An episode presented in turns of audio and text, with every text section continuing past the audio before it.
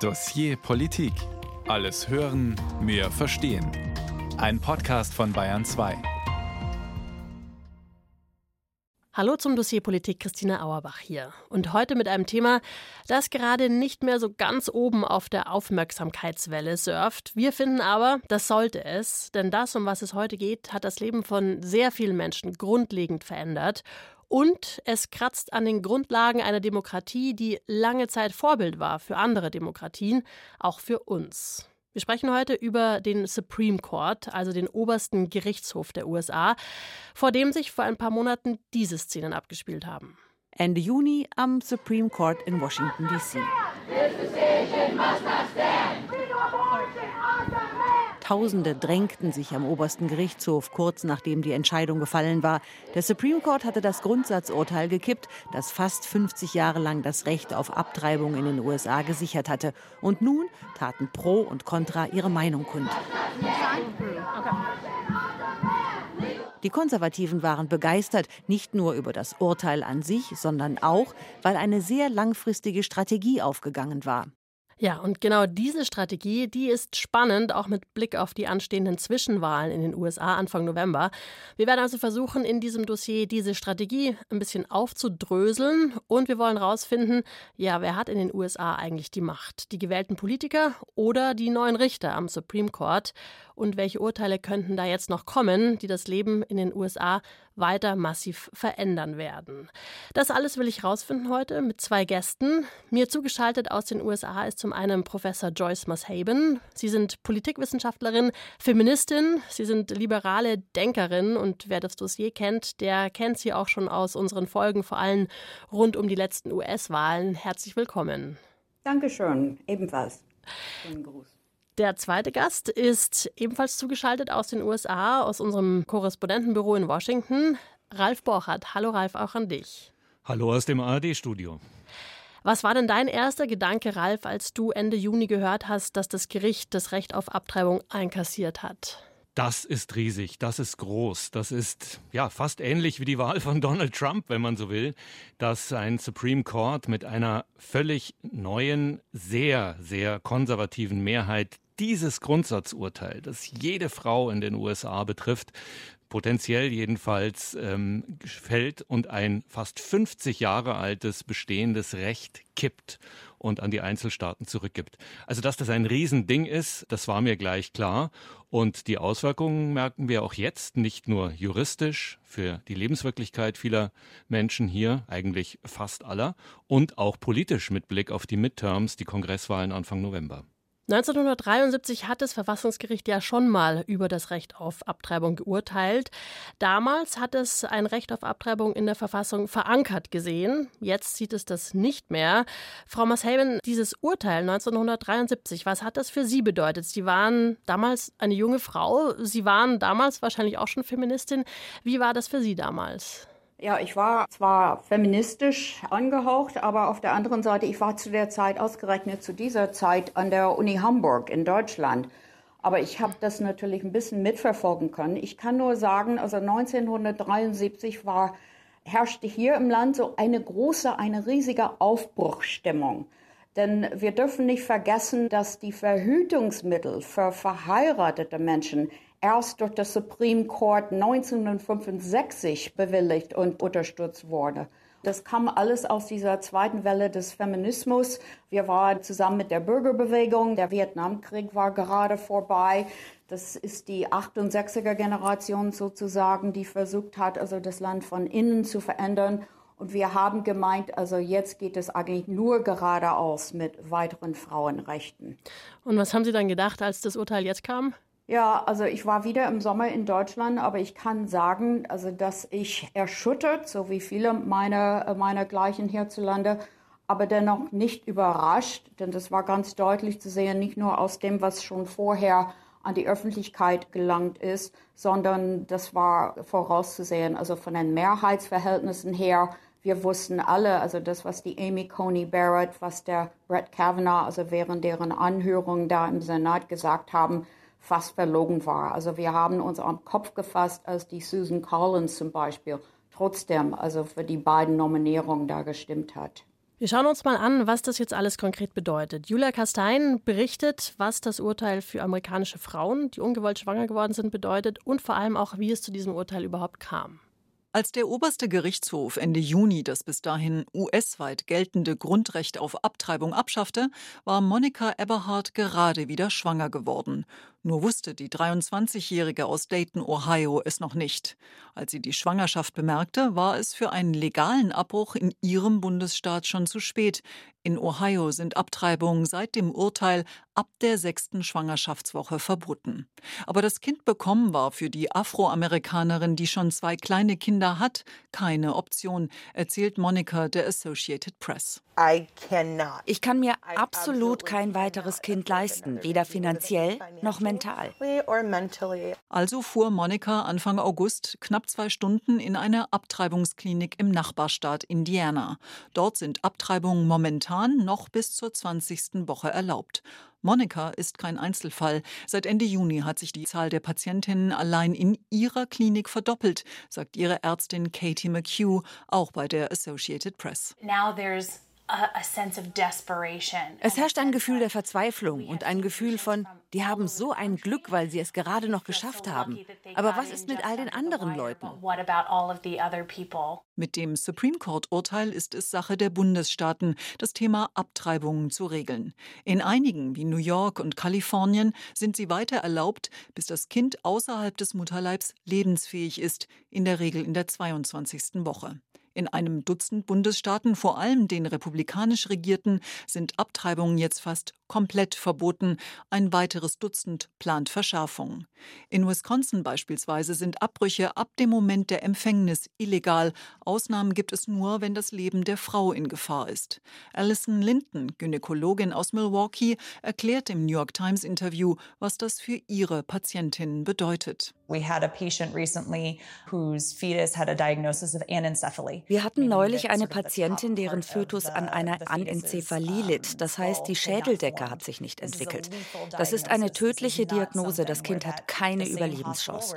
Früher hätten wir die Abtreibung hier durchführen können. Jetzt mussten wir die Frau in einen Nachbarstaat schicken. Uh, Dazu kommt, Ärzte, die Abtreibungen durchführen, riskieren hohe Gefängnis- und Geldstrafen. Die Frauen selbst können allerdings nicht strafrechtlich verfolgt werden. Aber gibt es wegen der Verbote jetzt tatsächlich weniger Abtreibungen? Abtreibungsgegner wie die einflussreiche Lobbygruppe Susan B. Anthony List behaupten ja. In Texas beispielsweise sei die Zahl der Abbrüche schon vergangenes Jahr um fast die Hälfte zurückgegangen. Aber nicht mal alle Abtreibungsgegner sind davon wirklich überzeugt. Aubrey Schleckman beispielsweise betreibt nördlich von Dallas die Blue Haven Ranch. Die strenggläubige Evangelikale unterstützt alleinerziehende Mütter, die schon mehrere Kinder haben und nun ungewollt wieder schwanger sind. Schlackmans Organisation finanziert ihren Lebensunterhalt und eine Ausbildung, bis die Babys ein Jahr alt sind. Im Gegenzug müssen die Frauen beispielsweise an Bibelstunden teilnehmen. I was expecting a more drastic change. I was expecting it to like blow through the roof and that really hasn't happened. Sie hätte eigentlich erwartet, dass sich durch das inzwischen komplette Abtreibungsverbot in Texas ab dem Moment der Empfängnis viel mehr Frauen an sie wenden, erzählt Aubrey im Videointerview aber das sei nicht passiert. Vermutlich würden viele jetzt für den Abbruch eben in den Nachbarstaat reisen.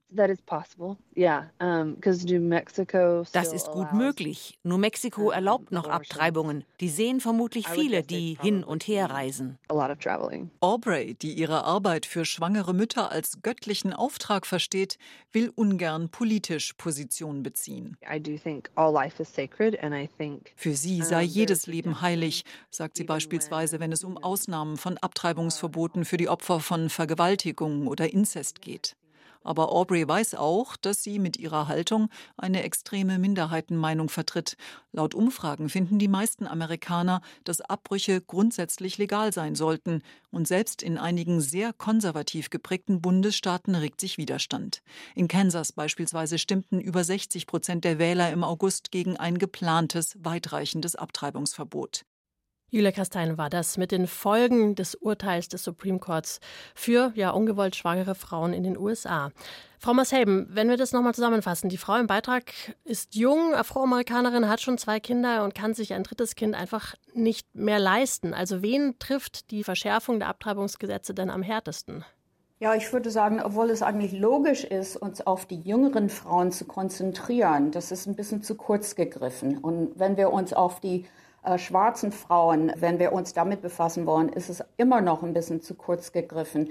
Die University of Colorado hat eine Untersuchung durchgeführt mit Daten aus 2017 und die hatten schon damals vorausgesagt, dass wenn Roe v. Wade also total über Bord geworfen wurde, würde die Sterblichkeitsrate unter den schwangeren Frauen um etwa 21 Prozent steigen. Neue Daten aus dem Jahr 2020 sagen, diese Sterblichkeitsraten unter Frauen, die schwanger sind, um 24 Prozent für alle Frauen steigen wird. Aber für schwarzen Frauen geht das denn so auf 34 Prozent. Und also da werden die Latinx noch nicht dazu eingerechnet. Aber das Hauptproblem ist darauf zurückzuführen, dass diese Gesetze, die in aller Schnelle abgeschlossen worden sind und wo sie vor allem versuchen, Abtreibung ganz zu verbannen, die sind so schlecht geschrieben und so schnell geschrieben, dass diese Gesetzgeber sich keine Gedanken darüber gemacht haben, was das denn für äh, Konsequenzen haben könnte für medizinischen Behandlungen von Frauen, die gerne schwanger und gerne Kinder in die Welt gesetzt haben. Und ich rede jetzt also von Frauen, die an Missgeburten leiden oder Eierleiter-Schwangerschaften oder äh, Stillgeborenen. Also Sie haben hier den Einfall erwähnt. Aber das ist nicht mal die Hälfte. Auch die Frauen, die bestimmte Medikamente nehmen müssen wegen Krebs oder Arthritis oder Zuckerkrankheit. Die Ärzte und die Apotheker weigern sich schon in bestimmten Bundesländern, diese Medikamenten auszuhändigen, denn die könnten theoretisch dafür benutzt werden, eine Abtreibung durchzuführen. Die medizinischen Konsequenzen für alle Frauen sind äußerst verheerend, kann ich nur sagen. Also ich denke, es ist klar geworden, es ist vor allem ein großes Leid für die Frauen und gleichzeitig zeigen aber ja auch die Zahlen, dass ähm, es nicht wirklich signifikant weniger Abtreibungen gibt. Und selbst Konservative, haben wir ja gehört, erkennen, okay, die Frauen fahren halt jetzt vielleicht nach Mexiko oder in einen anderen Staat, der noch Abtreibungen erlaubt. Also warum feiern denn die Konservativen dieses Urteil dann trotzdem so? Naja, ob sie feiern können, wenn ich hier antworten darf, das ist die große Frage, wenn man die politischen Konsequenzen anschaut. Denn eines ist klar geworden, nachdem der Tenor dieses Urteils schon Anfang Mai veröffentlicht durchgestochen wurde und dann das Urteil Ende Juni kam. Die Mehrheit der Amerikanerinnen und Amerikaner teilt diese drastische Verschärfung des Abtreibungsrechts nicht. Die Mehrheit ist für ein grundsätzliches Recht auf Abtreibung. Das heißt, Politisch gesehen könnte das für die Republikaner auch nach hinten losgehen. Und es ist zum Beispiel festzustellen, wenn wir nun auf die politischen Konsequenzen schauen, dass sich bei den Vorwahlen zu den Kongresszwischenwahlen Anfang November sehr, sehr viele, vor allem Frauen, vor allem jüngere Frauen, vor allem Frauen aus den Suburbs, den Vorstädten, zusätzlich in Wahlregister haben eintragen lassen. Das sind vor allem Frauen, die den Demokraten zuneigen. Das heißt, die politischen Umfragen mit Blick auf die Kongresswahlen sind für die Demokraten, also Präsident Joe Bidens Partei, etwas besser geworden. Und es gibt Analysten, viele, die sagen, dieses Abtreibungsurteil könnte ein ganz entscheidender Faktor sein. Und nachdem man noch vor wenigen Monaten gesagt hat, hm, diese Zwischenwahlen, das wird vor allem ein Riesendenkzettel für Biden und seine Demokraten, Trumps Republikaner werden die Mehrheit in beiden Kammern des Kongresses zurückerobern, schaut es im Moment für die Republikaner nicht mehr ganz so sicher aus zumindest danach, dass im Senat die Demokraten ihre Mehrheit halten oder sogar ausbauen könnten. Also die politischen Folgen blickt man auf die Mehrheitsmeinung in den Umfragen zum Thema Abtreibung, könnten ganz anders sein als ein Triumph für die Republikaner. Wenn ich vielleicht kurz hinzufügen könnte, ich meine, was natürlich von außen nicht gesehen wird.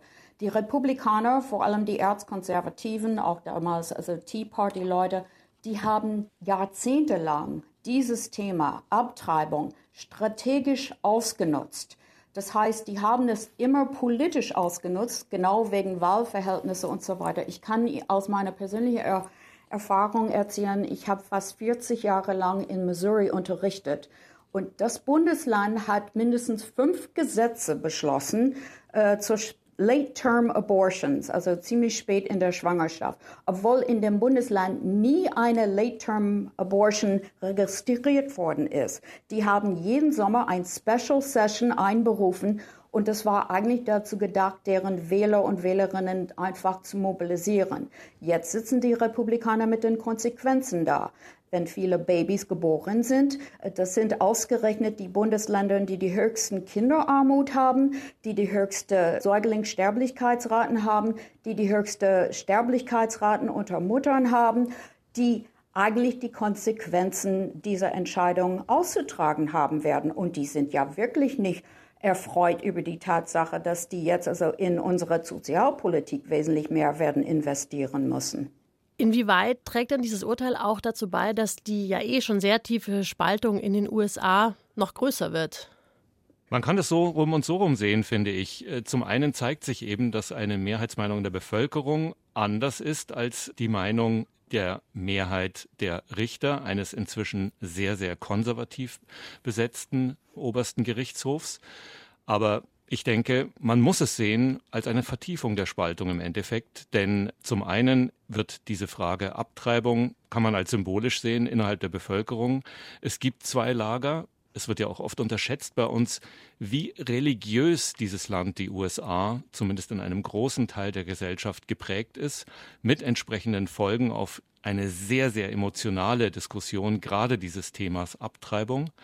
Und auch was das Thema Gewaltenteilung und Stellung des Supreme Court innerhalb des gesamten politischen Systems angeht, führt es zu einer Spaltung. Denn das Vertrauen in den Supreme Court, auch das zeigen Umfragen, ist speziell nach diesem Abtreibungsurteil in der Gesamtbevölkerung deutlich gesunken, weil es eben als ein Urteil empfunden wird, was nicht der Mehrheitsmeinung der Bevölkerung entspricht.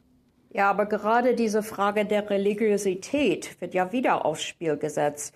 Vorhanden sind ja schon die ersten Klagen, die von anderen religiösen Gruppen eingereicht worden sind. In Florida zum Beispiel hat eine jüdische Gemeinde eine Klage eingereicht. Also das sei eine Verletzung ihrer Rechte auf religiöse Selbstbestimmung, denn die jüdische Religion überhebt, also das Leben der Mutter oder das lebende Leben sozusagen, sei am wichtigsten. Und da haben dann noch dazu sieben weitere religiösen bewegten Leuten, Pastoren vor allem, zwei christlichen, zwei jüdischen, noch ein Buddhisten, jemand da aus der Unitarian Church also die fangen jetzt an, sauber Klagen einzureichen, das sei eine Verletzung ihrer First Amendment Freedom auf die religiöse freie Selbstbestimmung. Was jetzt, glaube ich, ganz gut klar geworden ist, der Supreme Court, der ist immer auch eine politische Angelegenheit in den USA. Und wie und warum er dieser politische Akteur geworden ist, dazu jetzt Katrin Brandt. Seit Jahrzehnten arbeiten Politiker und Lobbyisten daran, die ihrer Meinung nach zu liberale Justiz auf rechts zu drehen. Als liberal gelten Richter in den USA, wenn sie die US-Verfassung interpretieren, die Rechte von Minderheiten schützen oder die Rolle des Staates ausweiten. Konservative Richter hingegen nehmen die US-Verfassung wörtlich, sie wollen den Staat schwach halten und die Rechte der Einzelnen stärken. Weil die Richter auf Lebenszeit ernannt werden, ist jede Besetzung eine Entscheidung für Jahrzehnte. We have a record number of judges. You see that? A record number of federal judges. We have a great one right now, hopefully gets approved next week. Präsident Trump hat in seiner Amtszeit über 200 Bundesrichter ernannt, dazu drei Richter für den Supreme Court. Viele Konservative haben ihn gewählt, weil er das versprochen hatte. Ein Sitz fiel Trump in die Hände, weil ein liberaler Richter zurücktrat. In den beiden anderen Fällen spielten die Republikaner ihre Mehrheit im Senat gnadenlos aus, um ihre konservativen Kandidaten zu etablieren. Besonders bitter war es für das liberale Lager, als 2020 Richterin Ruth Bader Ginsburg starb, eine Ikone der Frauenbewegung. As long as I can do the job full steam. Solange sie noch unter Dampf stehe, habe sie weitermachen wollen, sagte die Richterin, zumindest bis nach der Wahl 2020. Doch die Kräfte der 87-Jährigen reichten nicht mehr. Die Republikaner drückten kurz vor der Wahl eine konservative Richterin durch. 6 zu 3 steht es seither für die Konservativen im obersten Gerichtshof und schon in der vergangenen Sitzungsperiode haben sie geliefert. We are emerging at the end of a Supreme Court term that I think has been one of the most extreme terms in the court's history. Wir stehen am Ende einer Sitzungsperiode, die meiner Meinung nach eine der extremsten in der Geschichte des Gerichtshofs war, meinte etwa Melissa Murray, Juraprofessorin an der New York University Community im Sender NPR. Der Gerichtshof kippte nicht nur das Vorgängerurteil zur Abtreibung, er schränkte auch den Handlungsspielraum der Umweltbehörde EPA ein, er stärkte religiöse Gruppen und stützte das Recht auf Waffenbesitz. Dies sei ein aktivistisches Gericht, meinte gerade etwa Kamala Harris, die US-Vizepräsidentin, selbst Juristin. Es habe fast ein Jahrhundert lang für Frauen ein etabliertes Recht gegeben, Entscheidungen über ihren eigenen Körper zu fällen. Und dieses Verfassungsrecht habe der Gerichtshof entzogen. That causes me great concern about the das bereite ihr große Sorgen in Bezug auf die Integrität des Gerichtshofes insgesamt, sagte Harris bei NBC. Justice John Roberts, der Vorsitzende des Gerichtshofs, weist das zurück. Die Urteile des Gerichtshofs seien immer umstritten gewesen. Simply because people disagree with an opinion is not a basis for questioning the legitimacy of the court. Nur weil die Leute anderer Meinung sind, sei das kein Grund, die Legitimität des Gerichtshofes anzuzweifeln, meinte Roberts am Wochenende bei einer Diskussion in Colorado. Doch das Ansehen des Gerichtshofes hat stark gelitten. Weniger als die Hälfte der Amerikanerinnen und Amerikaner hat noch eine positive Meinung über den Supreme Court, und ein wachsender Anteil von ihnen meint, dass der Gerichtshof zu viel Macht hat. Die nächste Sitzungsperiode könnte ähnlich kontrovers werden. Der Gerichtshof wird sich unter anderem damit beschäftigen, ob und wie der Staat Diskriminierung gegensteuern kann. Stichwort Affirmative Action. Und er wird sich mit dem Wahlverfahren beschäftigen. Ein Beitrag war das von Katrin Brandt. Und wenn wir jetzt in die Zukunft schauen, also einen Ausblick geben, dann stehen da sehr bald die Midterm-Wahlen an. In den USA wird ein neues Parlament gewählt. Und bei diesen Wahlen, bei allen Wahlen, ist es sehr wichtig, wie die Wahlkreise gezogen werden. Je nachdem können damit nämlich andere Mehrheiten erzielt werden. Dieses Wahlkreisziehen, das haben beide Parteien in der Vergangenheit schon für sich ausgenutzt. Und jede dieser Entscheidungen ist höchst umstritten. Also was könnte da durch den Supreme Court jetzt eventuell geändert werden, Ralf? Weil das wurde ja schon angekündigt. Das hat einer der Richter besonders streng konservativ und nicht von Trump ernannt, sondern schon von George Bush ernannt, Clarence Thomas angekündigt. Wir werden uns in der nächsten Sitzungsperiode mit diesem Ziehen von Wahlkreisgrenzen, mit dem Wahlrecht auseinandersetzen. Große Gefahr für das politische System insgesamt, wenn auch hier, ähnlich wie beim Thema Abtreibung, das Recht den einzelnen Bundesstaaten vom Supreme Court wieder zugeordnet wird, dann könnte es dazu kommen, dass ja direkt gesagt manipuliert wird. Wahlkreisgrenzen so gezogen werden, dass sie eben der jeweils regierenden Partei, und das haben die Republikaner besonders intensiv schon versucht zu betreiben in den letzten Jahren und Jahrzehnten, auch die Demokraten, aber noch mehr die Republikaner, dass Wahlkreisgrenzen zu ihren Gunsten gezogen werden. Noch ist das nicht passiert, aber es ist angekündigt, dass sich das Gericht voraussichtlich in den nächsten Monaten mit diesem Thema beschäftigt. Also was bisher schon klar geworden ist, der oberste Gerichtshof ist immer auch ein politisches Instrument von Konservativen und Demokraten in den USA, ihren Willen durchzusetzen. Und ich nenne hier bewusst beide Seiten, weil beide Seiten schon vom Gericht profitiert haben.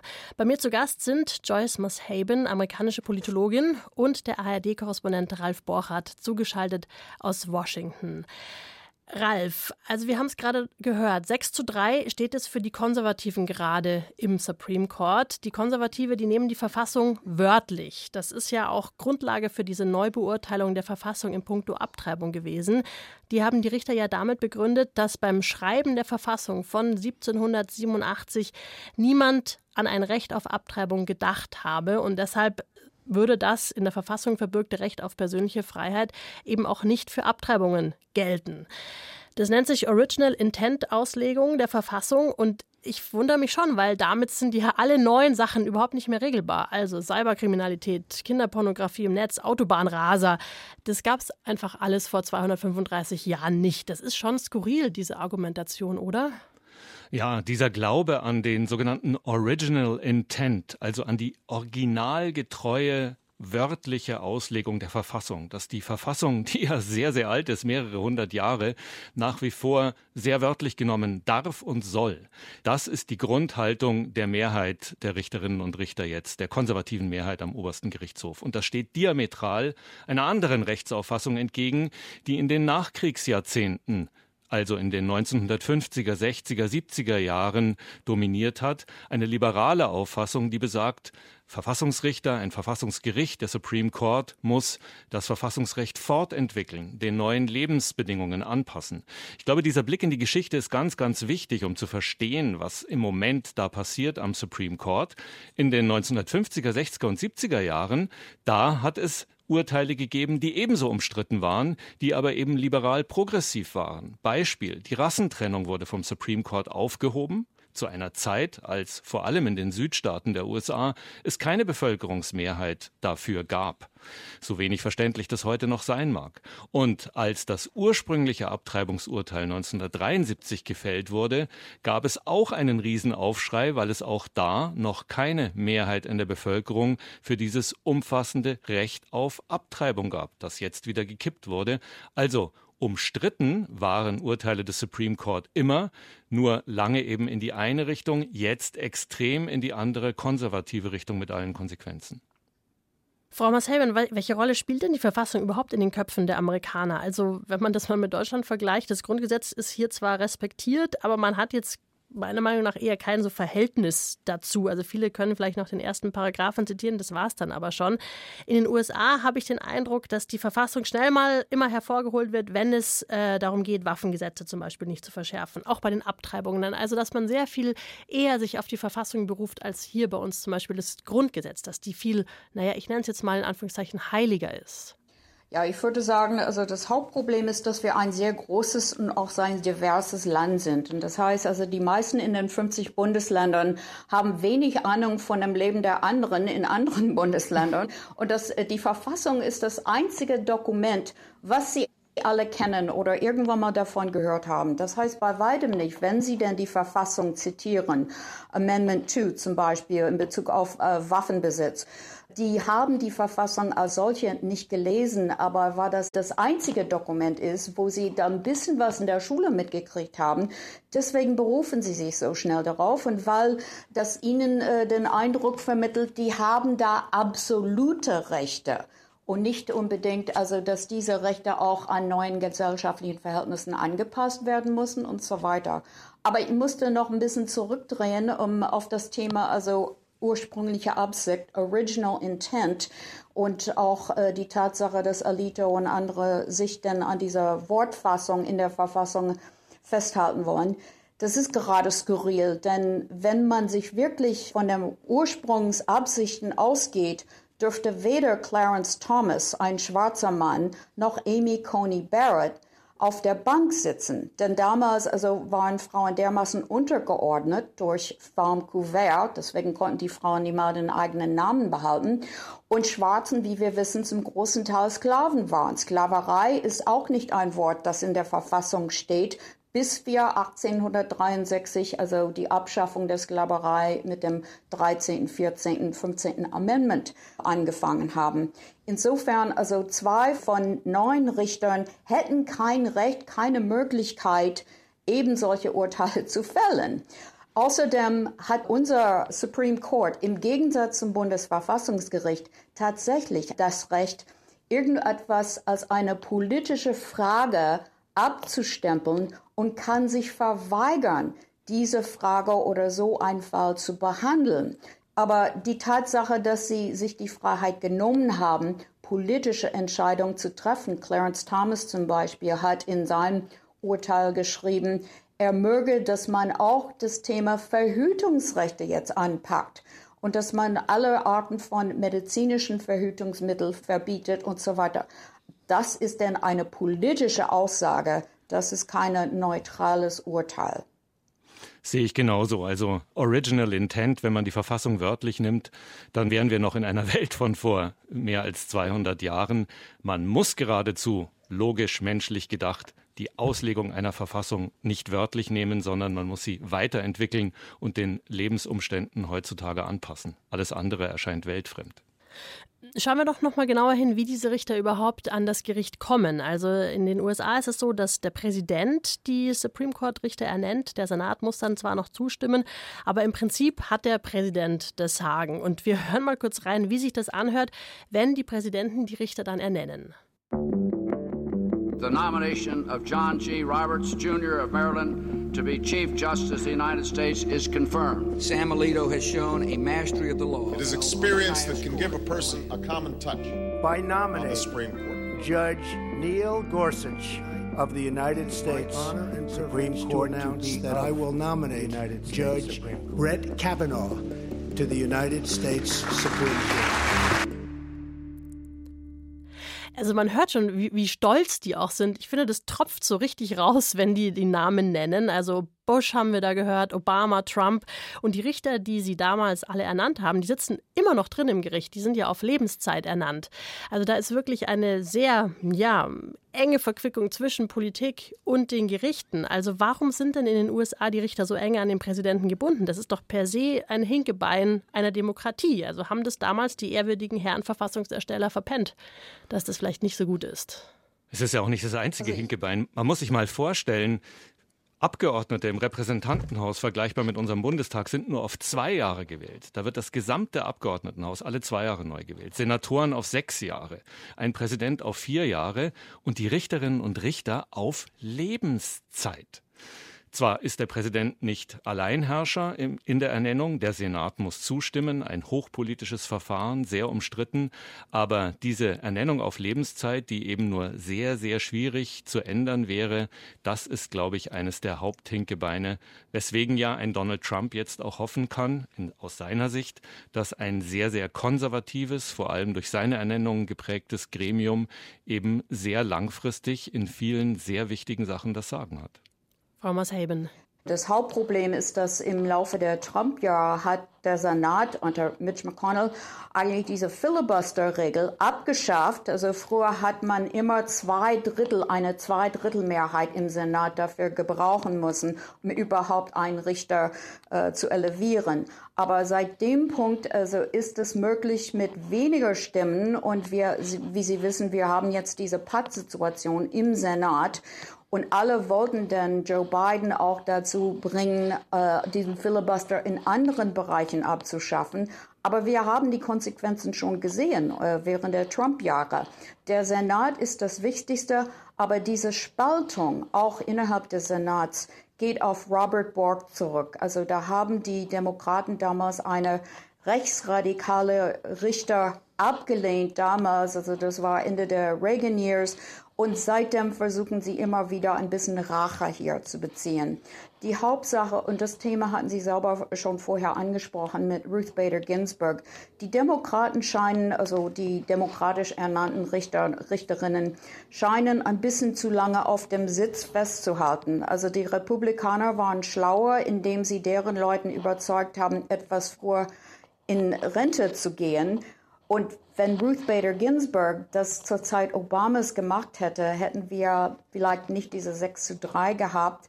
Äh, Stephen Breyer genau das Gleiche. Der hat so lange gewartet, also bis der Senat nicht mehr auf seiner Seite steht. Und diese Anhörungen werden immer mehr zu politischen Verhören geworden, äh, sind sie immer zu politischen Verhören geworden. Es geht ja nicht um die juristische Qualifikation der Ernannten oder die Nominierten, sondern es geht wirklich um deren politische Einstellung, vor allem zu der Abtreibungsfrage in der letzten Zeit. Aber Frau Marcelben, Sie sprechen das jetzt schon an. Das, das klingt durch. Das sind taktische Entscheidungen, die da eigentlich Grundlage sein sollten. Keine gerichtlichen Entscheidungen mehr, sondern wirklich politische Entscheidungen, wann jemand aufhört. Würden Sie sagen, ist die Justiz ja in den USA noch blind? Also, wie sieht es zum Beispiel mit der Trennung von Exekutive und Judikative in den USA aus? Ja, blind ist die Justiz auf keinen Fall mehr. Also wir merken das auch im Sinne von äh, Mar-a-Lago, also mit diesen Geheimdokumenten, die Trump da aus dem Weißen Haus mitgenommen hat. In dem 11. District, wo das jetzt entschieden wird, ob die einen Special Master oder sonst was haben können, sind sieben von den elf Richtern in diesem Bezirk von Trump ernannt worden. Und die Frau, die neuerdings das Urteil gegeben hat, wo sie gemeint hat, man bräuchte ja eigentlich einen Special Master, die ist ja weniger als zwei Jahre in dem Amt drin und hat sich nie mit Verfassungsfragen beschäftigt. Insofern, also die Politisierung der Justiz fängt schon früher an, also auf der unteren Ebene. Und da waren die Republikaner sehr schlau. Diese Stellen, die freistehenden Stellen, haben sie sofort erfüllt, während sie während der Obama-Zeit alles blockiert haben, also was die Federal Judges, Federal District Judges, Federal Appeal Court Judges und sonst was anbetrifft. Ich glaube, unter dem Strich kann man sagen, und das ist das Schlimme, wenn man auf den Supreme Court, den obersten Gerichtshof schaut. Früher haben tendenziell Präsidenten bei Nominierungsvorschlägen überlegt, wer ist der beste Richter, die beste Richterin. Inzwischen wird eher überlegt, wer dient am ehesten meinen politischen Interessen. Und genau das ist die Gefahr und das Schlimme. Was kommt da auf die USA zu? Also ich fasse mal zusammen, was wir bisher haben. Also eventuell diese Wahlgesetze oder diese Wahlkreisziehung zu verändern. Dann habt ihr vorher auch schon angesprochen, hat auch Richter Clarence Thomas ja schon angekündigt, dass sie sich auch andere Urteile noch mal genauer anschauen wollen. Zum Beispiel das Urteil, dass es ein Recht auf Verhütungsmittel gibt oder das Urteil, dass es einvernehmlichen homosexuellen Geschlechtsverkehr geben kann und der entkriminalisiert wird. Oder ein Urteil, das das Recht auf gleichgeschlechtliche Ehe festschreibt. Also was kommt da auf die USA zu, Frau Mashaben? Ja, ich wollte erst mal ein bisschen was zum Thema Gerrymandering sagen, also die Wahlgrenzziehung. Also dieser Prozess hat ja auch schon 2010 angefangen. Es wird alle zehn Jahre nach der Volkszählung die Grenzen neu gezogen. Und dann hängt es davon ab, also wer gerade äh, das Landtag beherrscht im Moment. Wir haben mindestens 15 Bundesländern, wo die Republikaner eine sogenannte Supermehrheit haben. Das heißt, sie haben natürlich nicht nur die Grenzen neu bestimmt, aber sie sind wirklich darauf gedacht, also ein Einparteisystem aufzubauen sozusagen. Insofern werden wir diese Verhältnisse noch für die nächsten äh, acht, neun Jahre auszubaden haben. Es sind äh, zwei Gesetze in Ohio, wo das Gerrymandering auch vom Landesverfassungsgericht abgelehnt worden ist. Aber die Novemberwahlen werden unter dem neuen Gesetz stattfinden. Also das, das sehe ich das alles ein bisschen schwarz. Also das Positive ist nur, dass wir jetzt schon eine leichte Zunahme, also ich hoffe bis zum Ende der Woche eine sehr starke Zunahme der Neuwählerregistrierungen. Das hat dazu beigetragen in Kansas zum Beispiel, dass etwa 60 Prozent, und das schließt auch viele Republikaner ein, aufgetaucht sind, nur um an einem Referendum teilzunehmen. Das war wirklich erstaunlich, also wie groß die Wahlbeteiligung gewesen ist. Und wir wissen, also mit Frauen und jüngeren Menschen ist es auch zum Teil eine Generationsfrage. Also darin liegt meine eigene Hoffnung. Aber wir können ja diese Gerrymandering erst äh, 2030 wieder ändern. Und wenn man jetzt mal weiterschaut, also was meinen Sie, kommt da auf die USA noch zu? Also es steht zu erwarten, dass etliche Urteile, die früher gefällt worden sind, die liberale Urteile waren, wieder einkassiert wurden. Ja, das kann sein, aber es hängt natürlich auch ein bisschen davon ab, also wie die Wahl ausgeht oder wie die nächste Wahl ausgeht.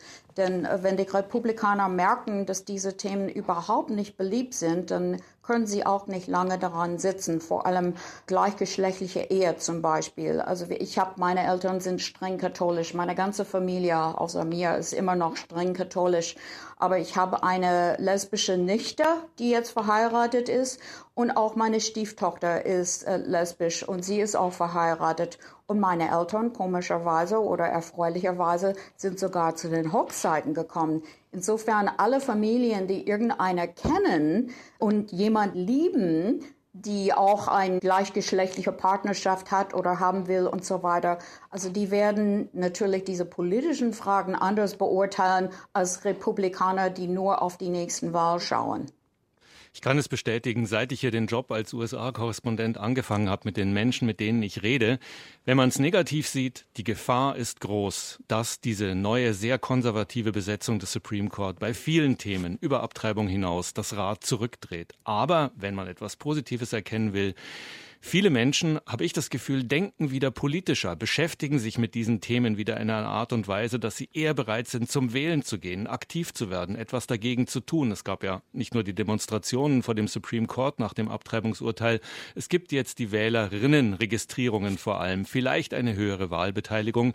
Also vielleicht führt diese Extremausrichtung des Supreme Court, wenn man so will, dazu, dass eben in verschiedenen kritischen Fragen auch wieder ein kritischeres Bewusstsein kommt und dann vielleicht doch irgendwann Schritte wieder zur Zusammenführung dieser extrem unterschiedlichen Gesellschaft in vielen, vielen Bereichen unternommen werden. Frau Marcelben, sind Sie auch so positiv, dass das vielleicht wirklich jetzt einen, ja, sagen wir mal, einen positiven Katalysator haben könnte, dass die sehr gespaltene amerikanische Gesellschaft wieder zusammenwachsen könnte?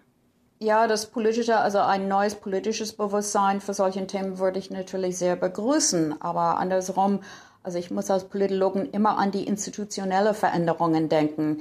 Und manche Veränderungen werden nicht so schnell zurückzudrehen sein. Insofern, also wenn äh, Clarence Thomas und seine Leute also wirklich das kriegen, was sie wollen, dann reichen sie das in erster Linie an die Bundesländer zurück. Und da müsste dann von unten her diese große Welle und die große Bewusstseinsänderung stattfinden. Denn nur wenn wir die Landtagen neu bestimmen können oder die Mehrheitsverhältnisse wieder normalisieren können, damit jede, beide Seiten eine Chance haben, irgendwann mal eine Wahl zu gewinnen, kann ich wirklich sagen, dass das neu entstandene politische Bewusstsein was bringen wird.